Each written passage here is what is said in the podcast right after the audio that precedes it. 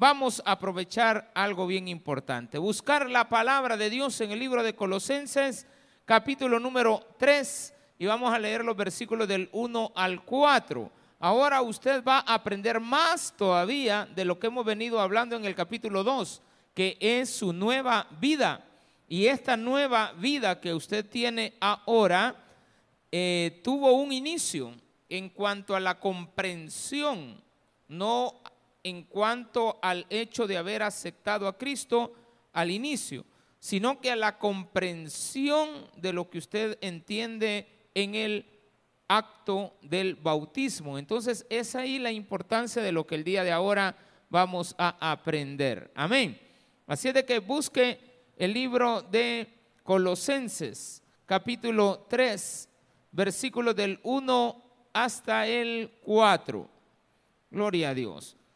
Si lo tienen, nos ponemos de pie. Son cuatro versículos, es corto leerlo, no hay ningún problema en estar de pie un ratito.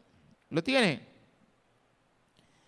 Ahí también se me escapaba el día de ahora, no, no tenemos el transporte que va para la colonia Los Ángeles, eh, perdón, para la colonia este Valle del Sol, está dañado, así es de que le voy a solicitar a aquellos que agarran para esa zona, pues este, vamos a tratar la manera de terminar unos 10 minutos antes para que a las 8 en punto usted pueda este, eh, buscar su propio medio de transporte. La otra es también aquellos hermanos que van por esa zona que nos echen la mano. Los que van cerquita aquí por la obrera, pues que caminemos un ratito nada más. Pero este, ya primero Dios el día viernes vamos a tenerlo listo. Capítulo número 3, versículos del 1 al 4.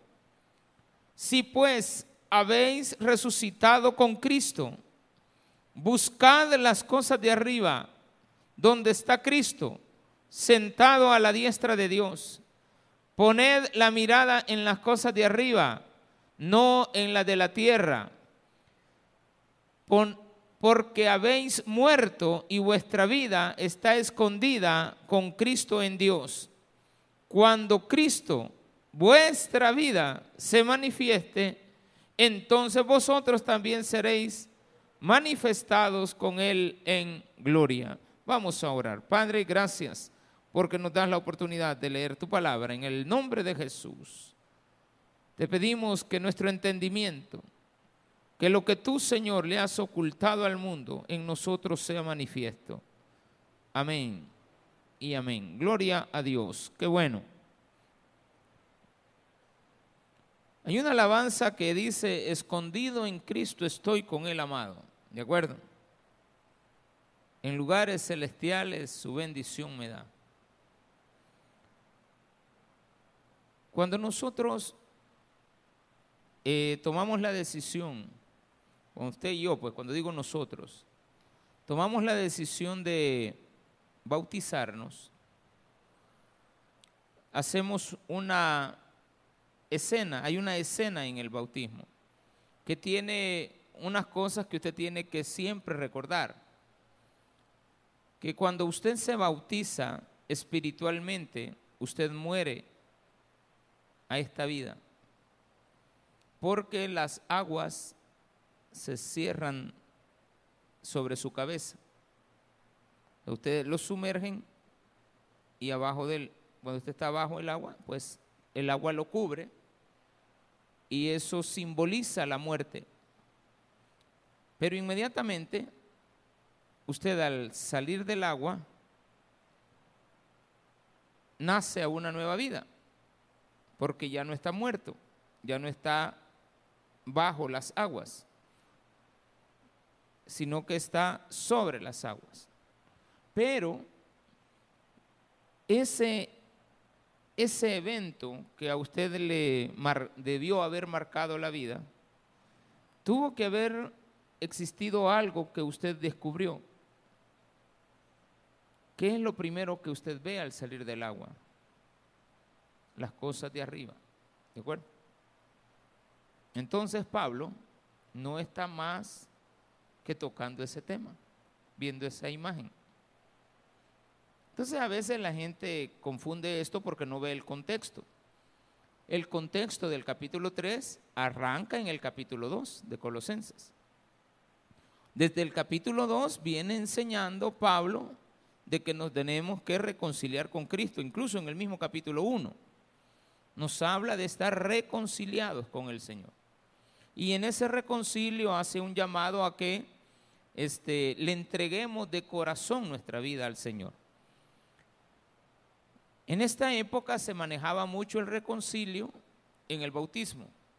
O sea, cuando usted se convertía al cristianismo, tenía una vida que no entendía qué es lo que había hecho, pero evidentemente esta vida, guiado por el conocimiento que usted iba adquiriendo de la palabra de Dios, y también supongo, pues igual que yo, que cualquier persona que predica la palabra, eh, tratamos la manera de establecer fechas para bautismos. El domingo fuimos a nuestra iglesia central y ese día exactamente este, ya habían sido desarrollados los bautismos.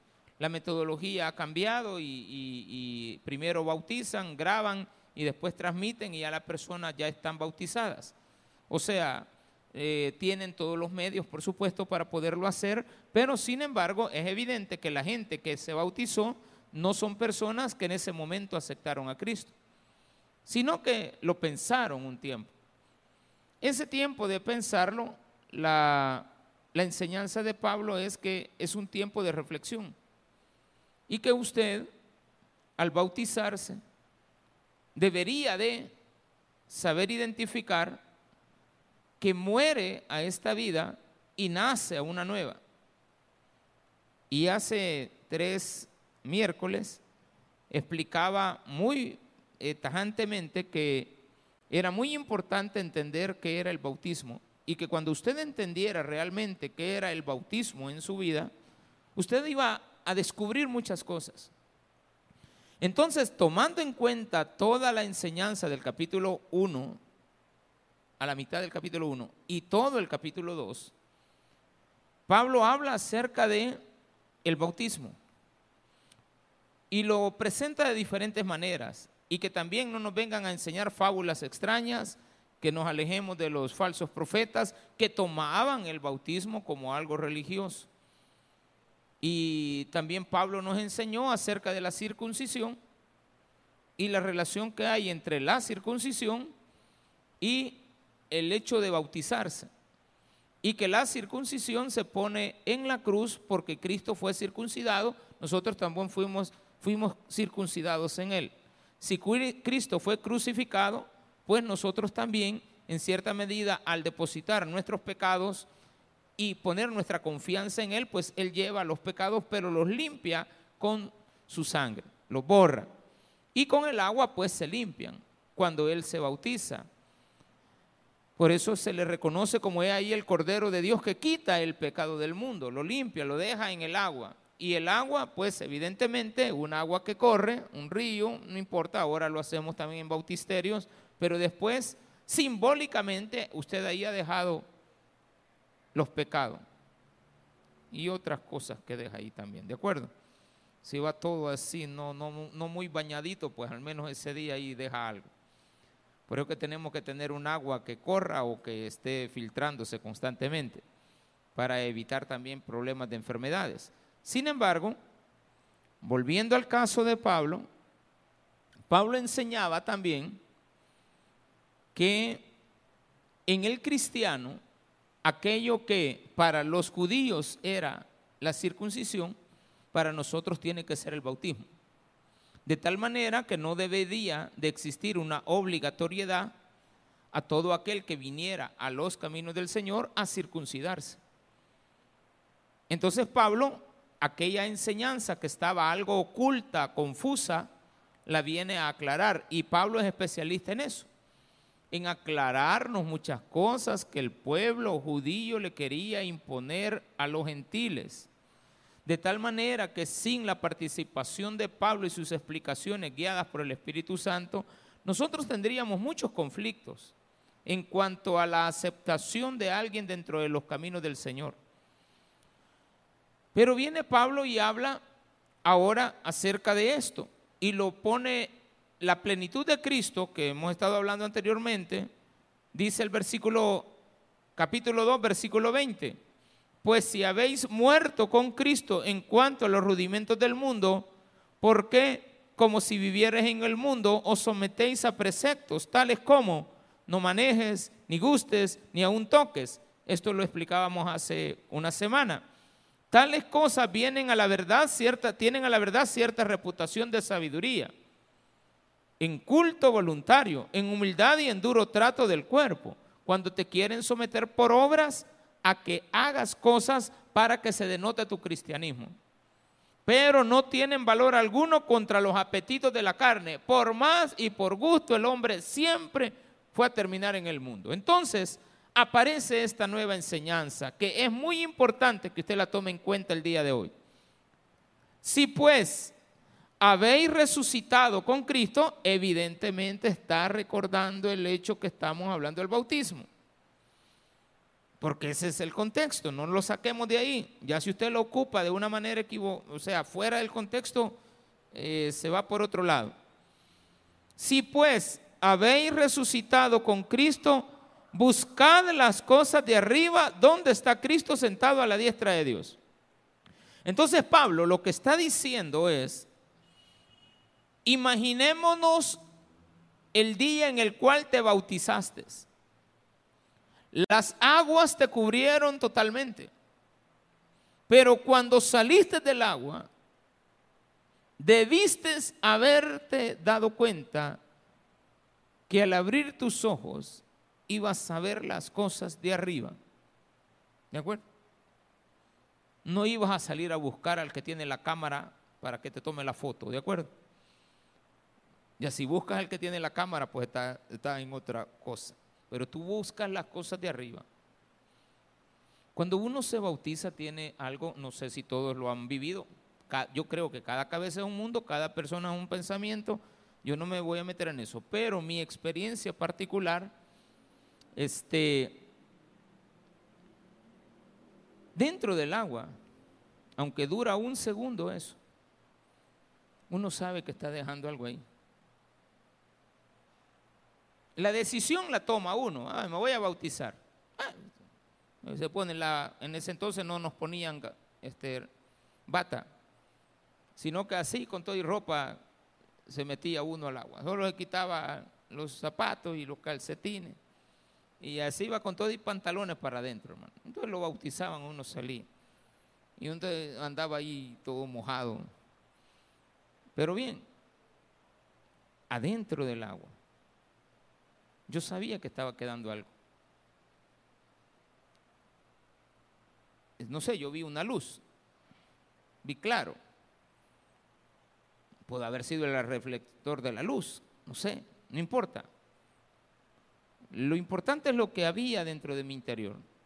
Al salir del agua, yo sabía que era una cosa distinta. Había un cambio. Tenía ganas de servir.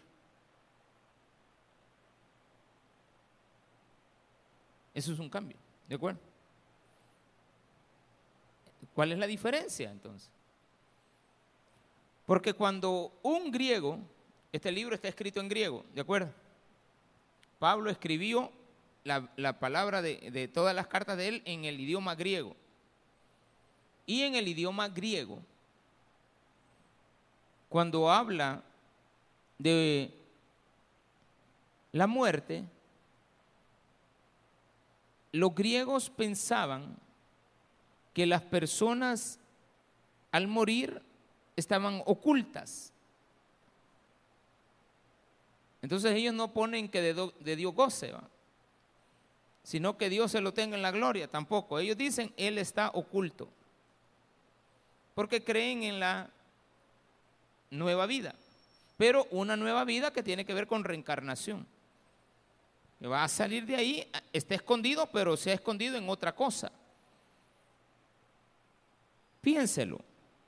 A mí me gusta que usted piense, si no de nada sirve que usted venga a aprender. Y a los que están también allá en las redes sociales deben de estar tomando café ahorita. No, también pueden tomar, ¿de acuerdo? Ya vengo, dice, permitime. No, quede sentadito un ratito para que aprenda. Si es que quiere aprender, Cristo le va a dar el conocimiento. cuando nosotros salimos del agua, para el griego, al estar abajo del agua, usted está escondido. Pero para Pablo, al salir del agua, ¿de acuerdo? Usted ya no está escondido.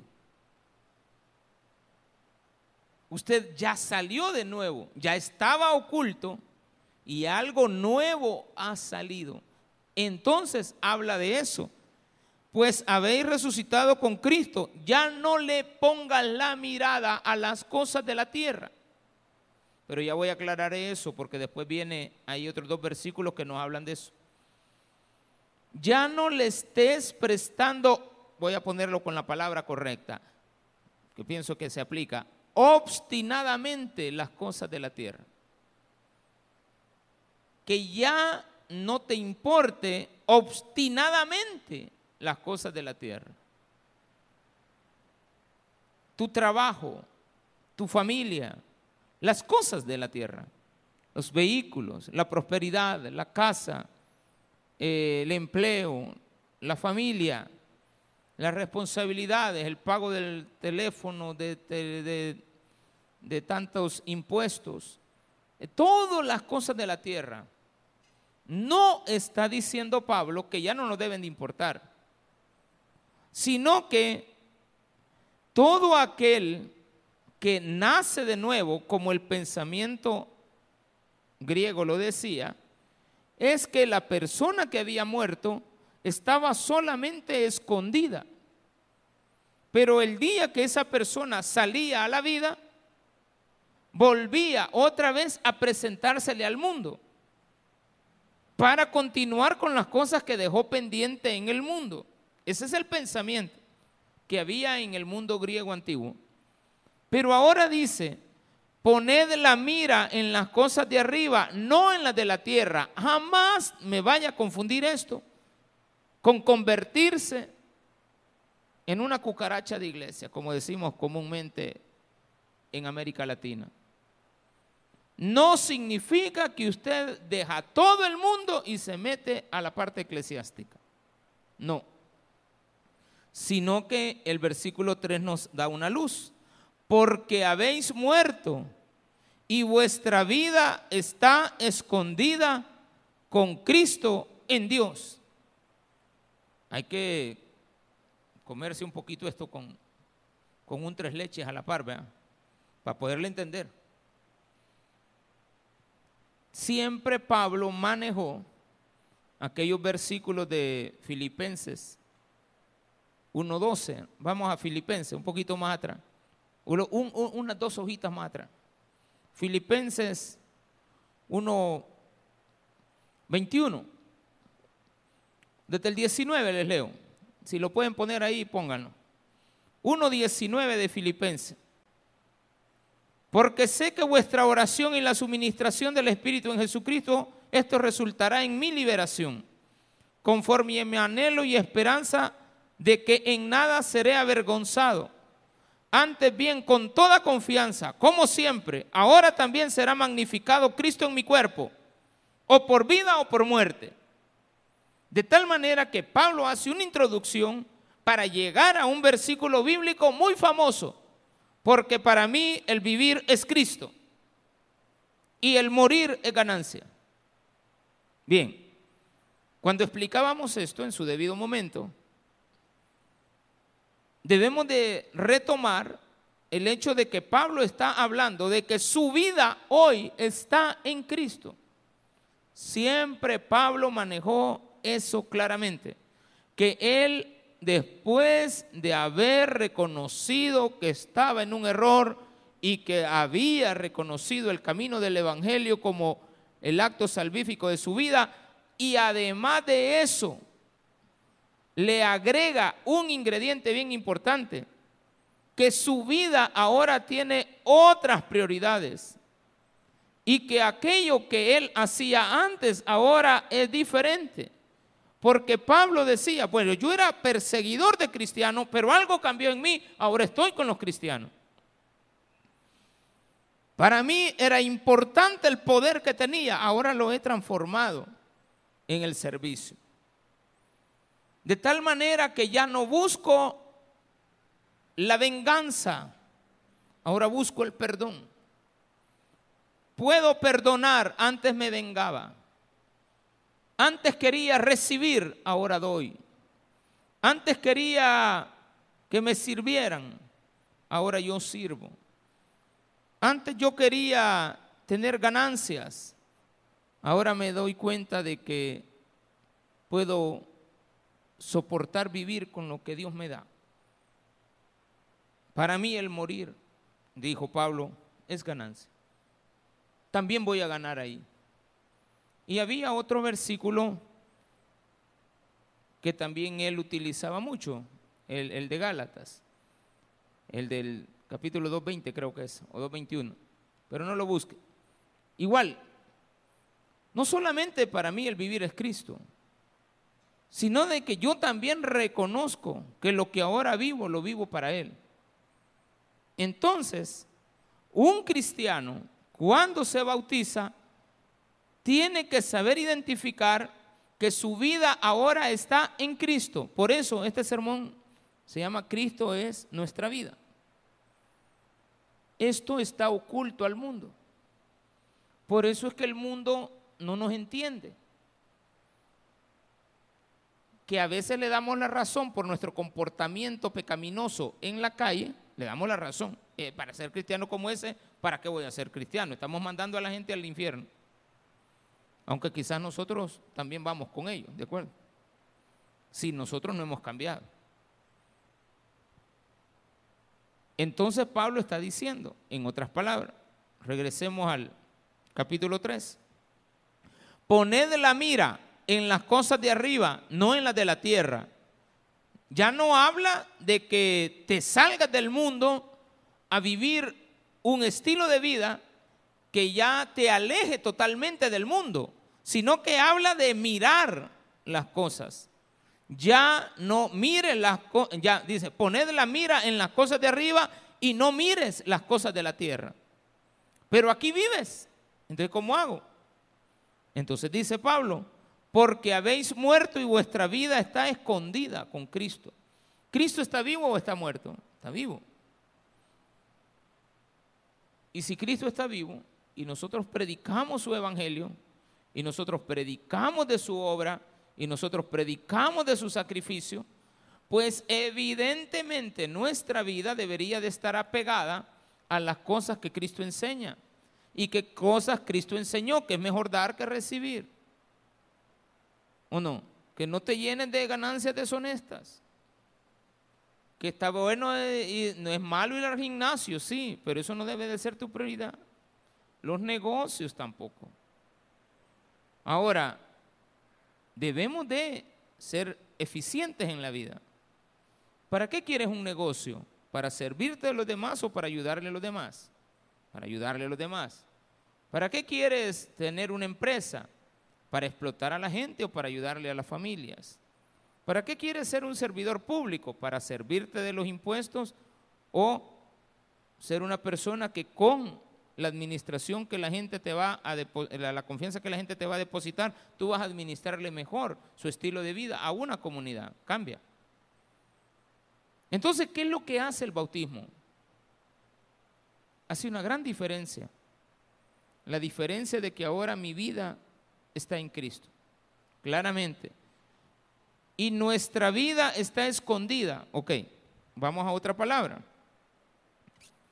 La palabra escondido es una palabra que usted la ha oído mucho en los libros, porque los griegos ocupaban la palabra apócrifo para, para hablar de los libros ocultos. Apócrifo está relacionado a los libros que están ocultos. ¿Y qué tienen los libros de los griegos? Sabiduría. Porque los griegos se caracterizaron por dos cosas en la vida. Un, día también prediqué en este estudio bíblico de lo que le tenemos que agradecer nosotros a los griegos. Le tenemos que agradecer mucho. Porque Dios los utilizó a ellos para darnos a conocer mucha sabiduría. E- estableció un sistema de gobierno, los romanos, le tenemos que dar gracias a los romanos. Porque los romanos establecieron un sistema de gobierno que hasta el día de hoy se ocupa. Hay gente que es desagradecida con el que le ha ayudado anteriormente. Y yo lo veo mucho en la vida. Conozco mucha gente desagradecida. Tú le puedes ayudar, puedes irlos a buscar, puedes hacer todo por ellos, pero después te pagan mal. Pero tú no tienes que pagarles igual, tienes que perdonar. Porque si tú te pones de la misma manera, bueno, como él me vio mal, yo también lo voy a ver mal. No, al contrario. Un saludo, pues, pero ya no, la amistad ya se rompe, pues. Hay una relación donde tú ya, este, la persona puso un, un límite. Pero tú no vas a buscar la venganza, tú no vas a buscar que le vaya mal. Tú al contrario, de corazón, no de labios solamente. Va a haber un cambio. Esos cambios, decían los griegos, los libros del conocimiento de la sabiduría están escondidos para todos, menos para los que toman las doctrinas y las enseñanzas griegas. Entonces, toda aquella persona que entraba al conocimiento griego, toda la persona empezaba a tener conocimiento de las cosas que para el mundo le eran ocultas. Entonces viene Pablo y toma la misma palabra para decir eso. Porque habéis muerto. El concepto de la muerte en los griegos es que una persona en la tierra no está muerta, solamente está escondida. Cuando usted se bautiza, está escondido en el agua, pero cuando sale del agua está en vida. Pero esta vida hoy, armemos todo este, este, este eh, juego de palabras, todo este concepto de lo que nos está enseñando. Cuando yo salgo del agua, estoy vivo en Cristo. Ya no poniendo las cosas, la mirada en las cosas de la tierra. ¿Cuáles son las cosas de la tierra? Dame. ¿Cuáles son las cosas de la tierra? Agarrar. Acaba de venir el, el jeque, un sobrino que tengo yo por allá en Qatar, hermano. Tamad bin Mahad Tam- al-Tamir, ¿de acuerdo? Al es él, o sea que allá, eh, bien raro los árabes, no sé si ha fijado que a todos le dicen al, al, al, ese al es la palabra él. Entonces ellos dicen, por ejemplo, Julio César el Abdalá, ¿de acuerdo? A veces para nosotros puede ser ofensivo que nos digan, ¿y quién es ese? El, el- el- el Roberto. Ah, pues así, así hablan ahí. Bin es hijo, hijo de, y todos los nombres, pero son largos los nombres, porque le ponen Julio, hijo de Julián, el Abdalá. O sea, son, son todos raros. Estuvo ahora por acá. Y uno ve la majestuosidad, hermano. Uno jamás había aterrizado un avión de esa naturaleza. Solo porque viene el maestro, hermano. Un gran avión de dos niveles y, y ahí dice Qatar Airlines. Yo les tengo, eh, me gusta la historia porque este muchacho que vino, es un muchacho, está joven, su abuelo, su papá realmente, fue un hombre pobre, muy pobre. Porque a Qatar en el año 1960 era pobre. En 1970 eran pobres. Pobrecitos, más pobres que nosotros, que El Salvador. Mucho más pobre, todo el país. No tenían nada. Eran personas que vivían de la pesca artesanal, de andar buscando conchas, de andar buscando caracoles y hacerlas, hacer malla, este, redes, eso es así. Pero su abuelito, cuando descubrió que tenían petróleo y gas, del mismo que tiene Rusia, este, puso la mirada, lo voy a decir de esta manera, en su pueblo. Y no permitió que las tierras se les vendieran. No dijo, mejor ayúdenme a saber cómo explotar esto para mi pueblo. De tal manera que el, el petróleo no se vende ni el gas a una, a una transnacional. Ahora enséñenme a refinarlo. Yo no puedo refinar porque aquí lo tengo, pero yo sé que se refina. Y, de tal manera que este niño, que cuando nació, nació en pobreza. Pero ahora él, él es el jeque, pues. Mire cómo vive. Ahora, ¿usted va a criticar el estilo de vida como algo malo? No. ¿Para qué ocupa ese avión? Mire a dónde lo quiero llevar. ¿Para qué ocupa todo ese séquito de personas? Para venir a ayudar. Alguien dirá, no, se vienen a aprovechar. ¿Qué necesitan ellos? Ya tienen, dicen, hay que ayudar. Y una de las cosas que establecieron en, en Qatar fue que no debían, ellos identificaron cuando eran pobres que el alcoholismo era una de las causas más grandes de decesos en las familias. La disolución familiar se debía a tanto alcohol, mucha cantina, mucho bolito. De por eso es que ellos dijeron, no, esto nos afecta. Es que bueno, qué bueno que en el mundo alguien identifique algo bueno y diga, el alcohol nos afecta, cero alcohol. Acaba de estar el mundial en Qatar, no vendieron guaro, hermano. Y a los que se pusieron bolo, lo sacaron. Hace poquito El Salvador tuvo una inauguración del estadio. ¿Tiró a alguien una bolsa al- a la cancha? Nadie. ¿Habían mallas de, al- de al- protección? Nada. Solo quitaron un ingrediente. El alcohol quitaron. Que la gente llegó bola, no podía entrar. Un ingrediente se quitó, se puede. Cuando usted viene a Cristo, se le tiene que echar de ver que ha habido un cambio. Amén. ¿Verdad que a los cristianos se nos tiene que a- tenemos que demostrar que hay una diferencia? ¿Cuál es la diferencia? Cuando en el mundo empiezas a practicar la dadivosidad, el respeto, el amor, el servicio, no que te sirvan, sino que servir, no recibir, sino que dar, no vengarte, sino que perdonar. Claro, está tampoco también que lo que es malo es malo y tú no le vas a llamar malo a lo bueno ni a lo bueno le vas a llamar malo. Y no vas a estar defendiendo cosas que son desagradables ante los ojos de Dios. Dentro de tu casa, dentro de tu hogar,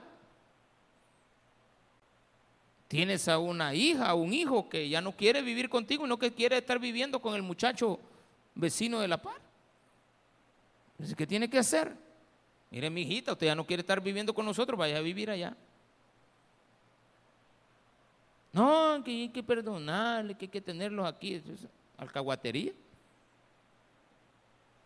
Dice ahí claramente, porque habéis muerto espiritualmente, ¿verdad? Y vuestra vida está hoy escondida en Cristo.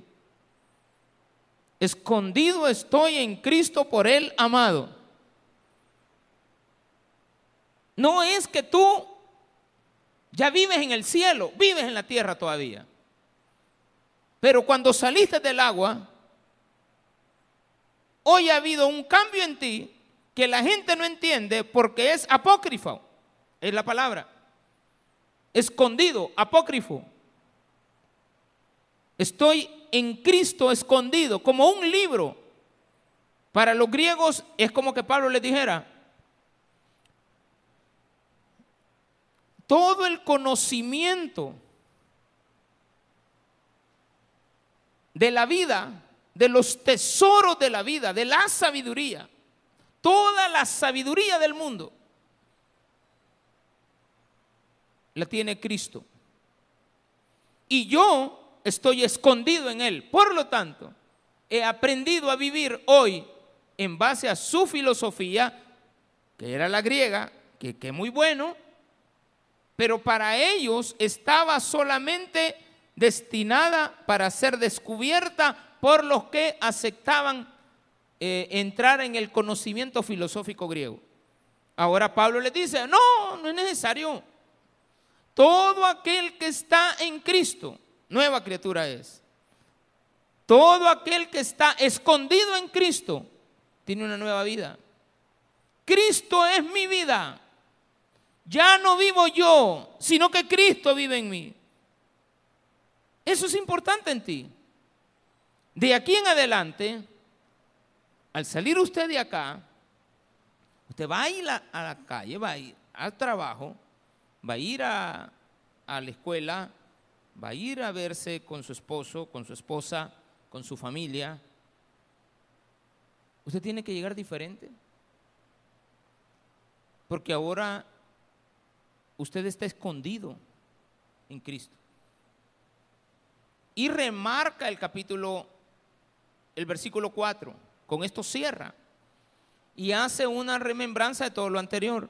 Cuando Cristo, cuando Cristo, vuestra vida, ¿quién es Cristo? Tu vida. Cristo está en ti. Cuando Cristo, vuestra vida, ya no eres tú quien vive. Cristo vive en ti. Cuando Cristo vuestra vida se manifieste, ah, cuando ya vea que es real que tú eres una nueva criatura, vosotros también seréis manifestados con Él en gloria. Evidentemente, la manifestación aquí habla de algo que ya no está escondido sino que está descubierto. Y vuelve Pablo, esa palabra manifestación, me obliga a pensar que Pablo retomó otra vez el hecho de que cuando salgo del agua estoy manifestado y ya no estoy escondido. Pero cuando me metí al agua, ¿sí?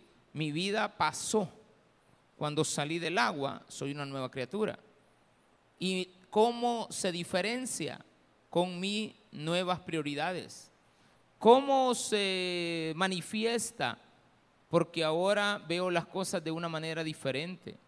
Voy a ir al trabajo y voy a llegar más temprano de lo común, porque yo voy a entender que cuando llego tarde le robo al patrono. Cuando yo llegue al empleo voy a llegar ya desayunadito, porque cuando yo llego y marco la tarjeta y salgo a comprar las dos pupusas, le estoy robando tiempo al patrono porque cuando yo venga y vaya a comer, le estoy robando tiempo a él. Ahora entiendo que no debo de poner cultos a la hora del a la hora del trabajo y que yo debo de imponer una opinión. ¿A qué hora es la reunión en el trabajo? Bueno, es un acto protocolario, pues está bien. Un acto protocolario de acción de gracias, está bien. Vamos a inaugurar una, qué sé yo, lo que usted quiera, una planta geotérmica, vaya, y vamos a invitar ahí al, cura del, está bien, lleve al cura, al, pastor, a que usted quien quiera, no está malo. Pero ya si usted lo hace cotidianamente, Mira, tenemos, este pastor, usted puede estar viniendo todos los días miércoles aquí a la oficina administrativa de la alcaldía municipal de Apopa. No, no puedo. ¿A qué horas me dijo? A las 10.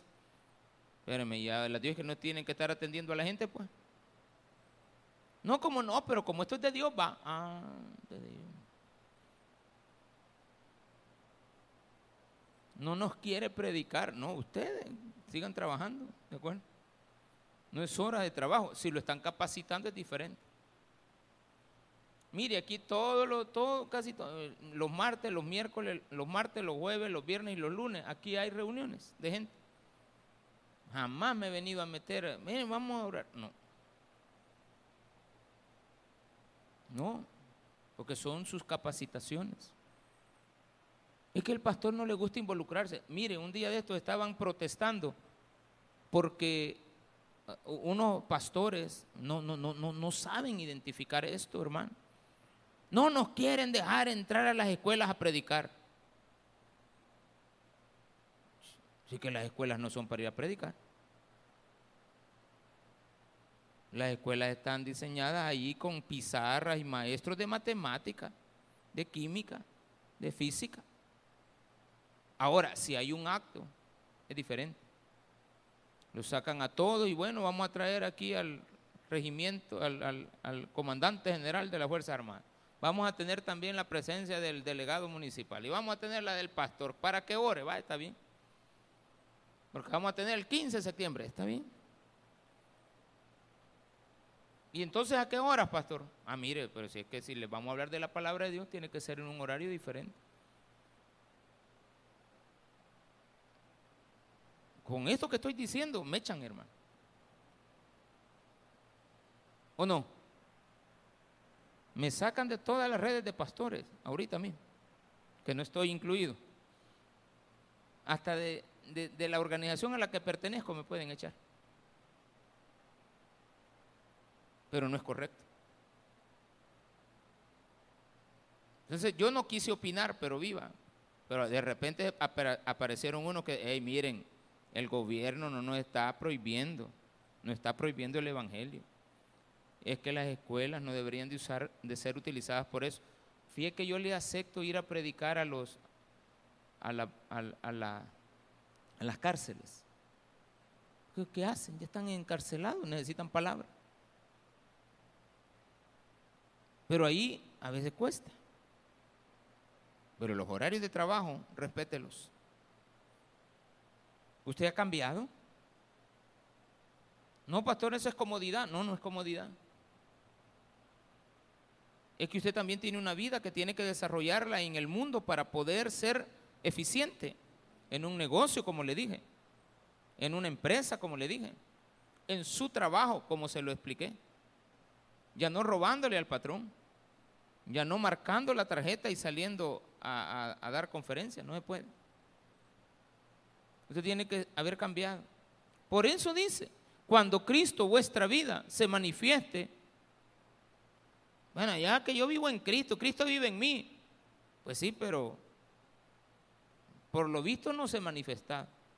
El día que se manifieste tu vida en Cristo, entonces ustedes, vosotros, dice, también seréis manifestados en la gloria. Que se les eche de ver, no por lo que tú digas, sino porque se ve que has cambiado. Que a la hora de dar, das. No esperas recibir. Y voy a insistir en eso. Que a la hora de servir, sirves. No esperas que te sirvan. Que a la hora de, de juzgar, seas correcto que a la hora de la venganza perdones. Y ahí entonces lo que está escondido sale a la luz. ¿Y quién es el que tiene que salir a la luz?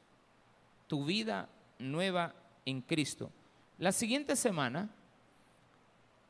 no sé si en sus Biblias, en la mía sí tiene un título que dice La vida antigua y la nueva. Sigue hablando acerca de la nueva vida. Todo está relacionado al bautismo y al entender que qué significa haberme bautizado. Cuando tú has aceptado a Cristo, naciste de nuevo. Pero en el momento que te bautizas, empiezas a aprender que se tiene que manifestar la nueva vida en Cristo. Démele un fuerte aplauso a nuestro Señor.